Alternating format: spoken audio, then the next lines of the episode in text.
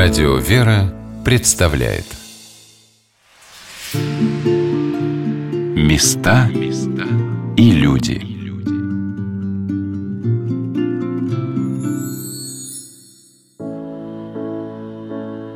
Сяндимский Успенский монастырь был основан святым преподобным Афанасием Сяндимским, учеником святого преподобного Александра Свирского на озере Рощинское или Святое, неподалеку от города Аланса – Рядом с монастырем была расположена небольшая деревня Сяндиба.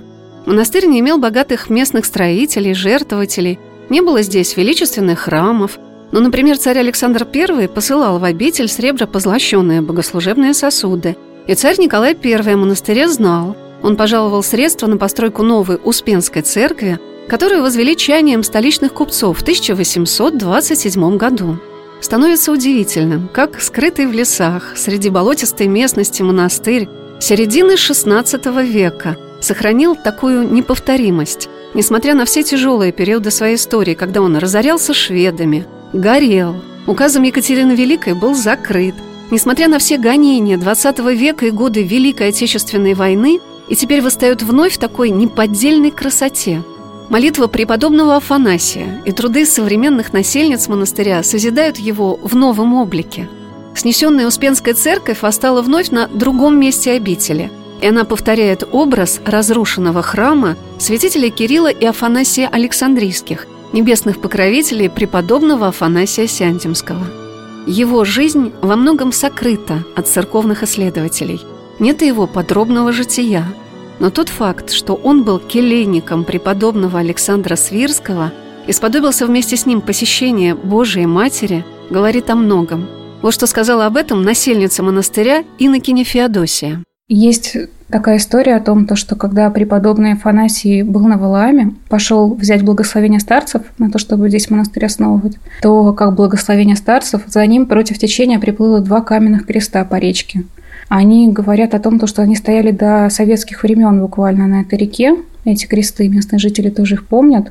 Вот это вот как бы такое благословение, наверное, дается не каждому. И Матерь Божия, наверное, является не каждому. И то, что он стал ну, самым ближайшим учеником Александра Свирского, наверное, говорит о его таких высоких духовных подвигах. У насельницы обители свое особое отношение к небесному покровителю родного монастыря. Он тот, кто является их защитником и помощником на этих рубежах. Я спросила у настоятельницы обители игумени Варвары, а какой он, преподобный Афанасий Сяндемский? Он отец, он любящий, он хозяин этой обители, он помощник какой он, он мудрый, он любящий отец, наверное, скорее всего так.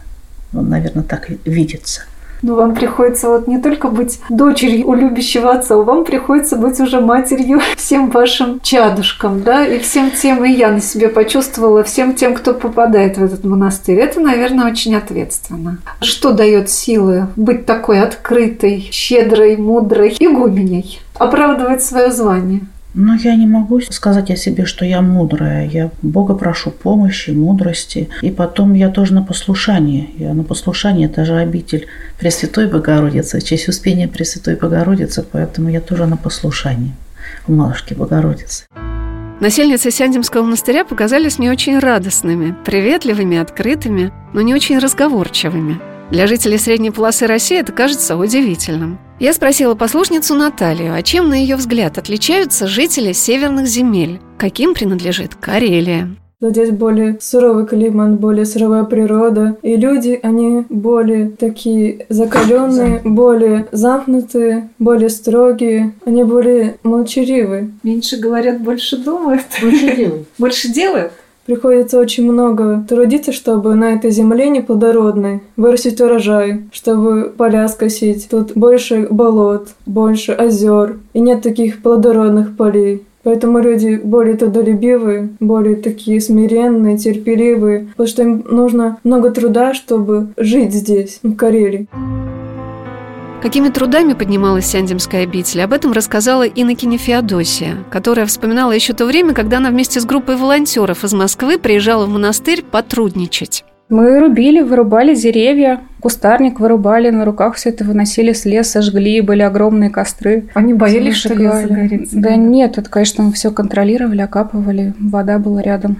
Вот, но вот именно выпало в этот момент, когда была расчистка территории. Ну, как-то вот несколько хрупких девушек рубили огромные вот эти корабельные сосны и ну, березы ну, ну, сосны большие, конечно, мужчины выпиливали, мы вырубали кустарник. Вот за это время, да, так как у нас тут нету рядом больших городов, сложно очень нанять рабочую силу, то очень многие профессии мужские мы осваиваем сами. У нас сестры ездят на тракторе, косят, пилят, все делаем сами.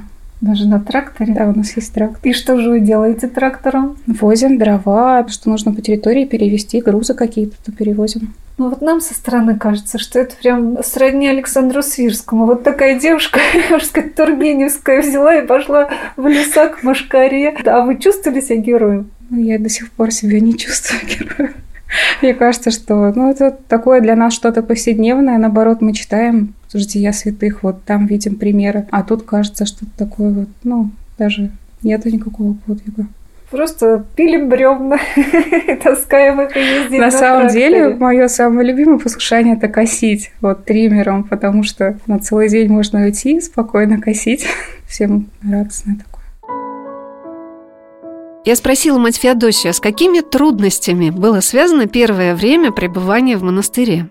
Наверное, первые дни, вот когда я сюда приехала, был дождь. Сейчас вы не застали этот период, но тут бывает период, когда очень много мошек. Это было много комаров, мошек, дожди, сырость. Ну, мы жили... Ну, не было еще домов, не было вообще ничего. Мы прям... Нас жило 15 человек в одной небольшой комнате. И, ну, на полу прям спали. И я, конечно, когда сюда приехала, то первые дни было вообще тяжело. Я даже думала о том, чтобы уехать. А когда я тут побыла чуть больше недели, то я поняла, что, ну, вот как-то Господь призывает что мне тут очень нравится. И ну, благодать это почувствовала. Потому что место такое намоленное. Ты когда уже сюда приехала, есть у нас такое, то что я даже не знаю, как это сказать, поверье о том, что кто тут проживет месяц, тот человек тут остается в обители.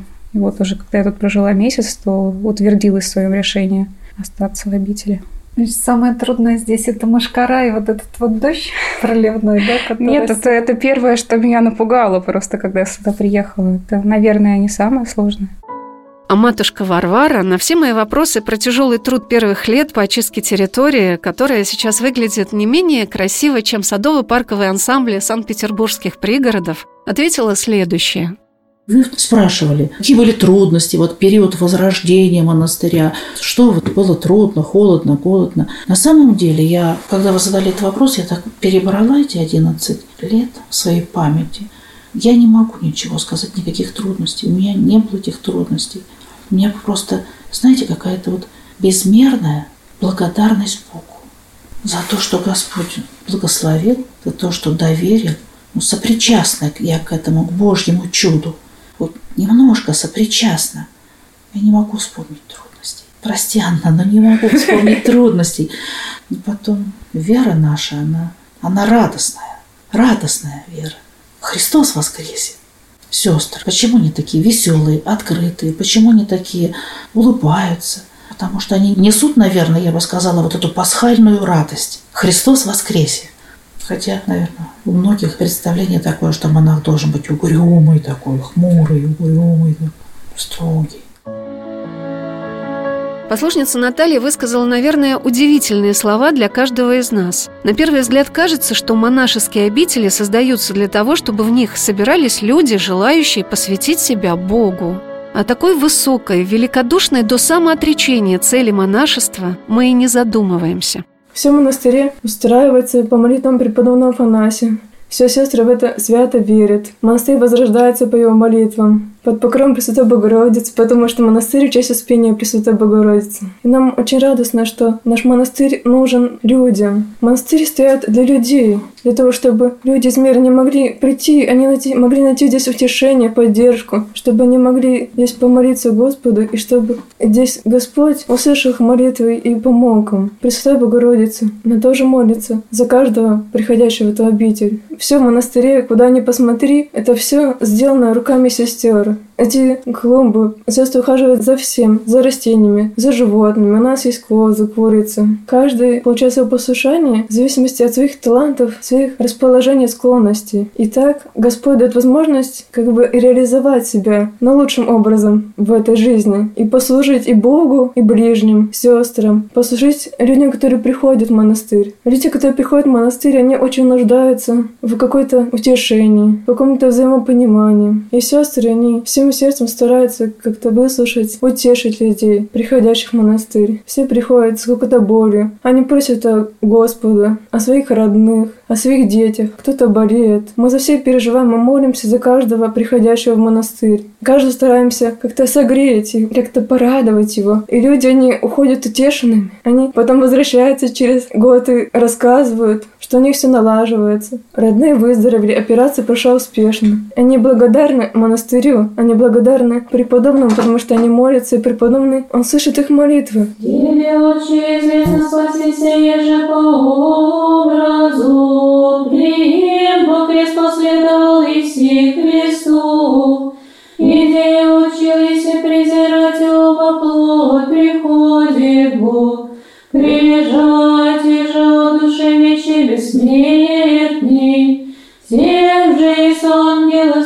же и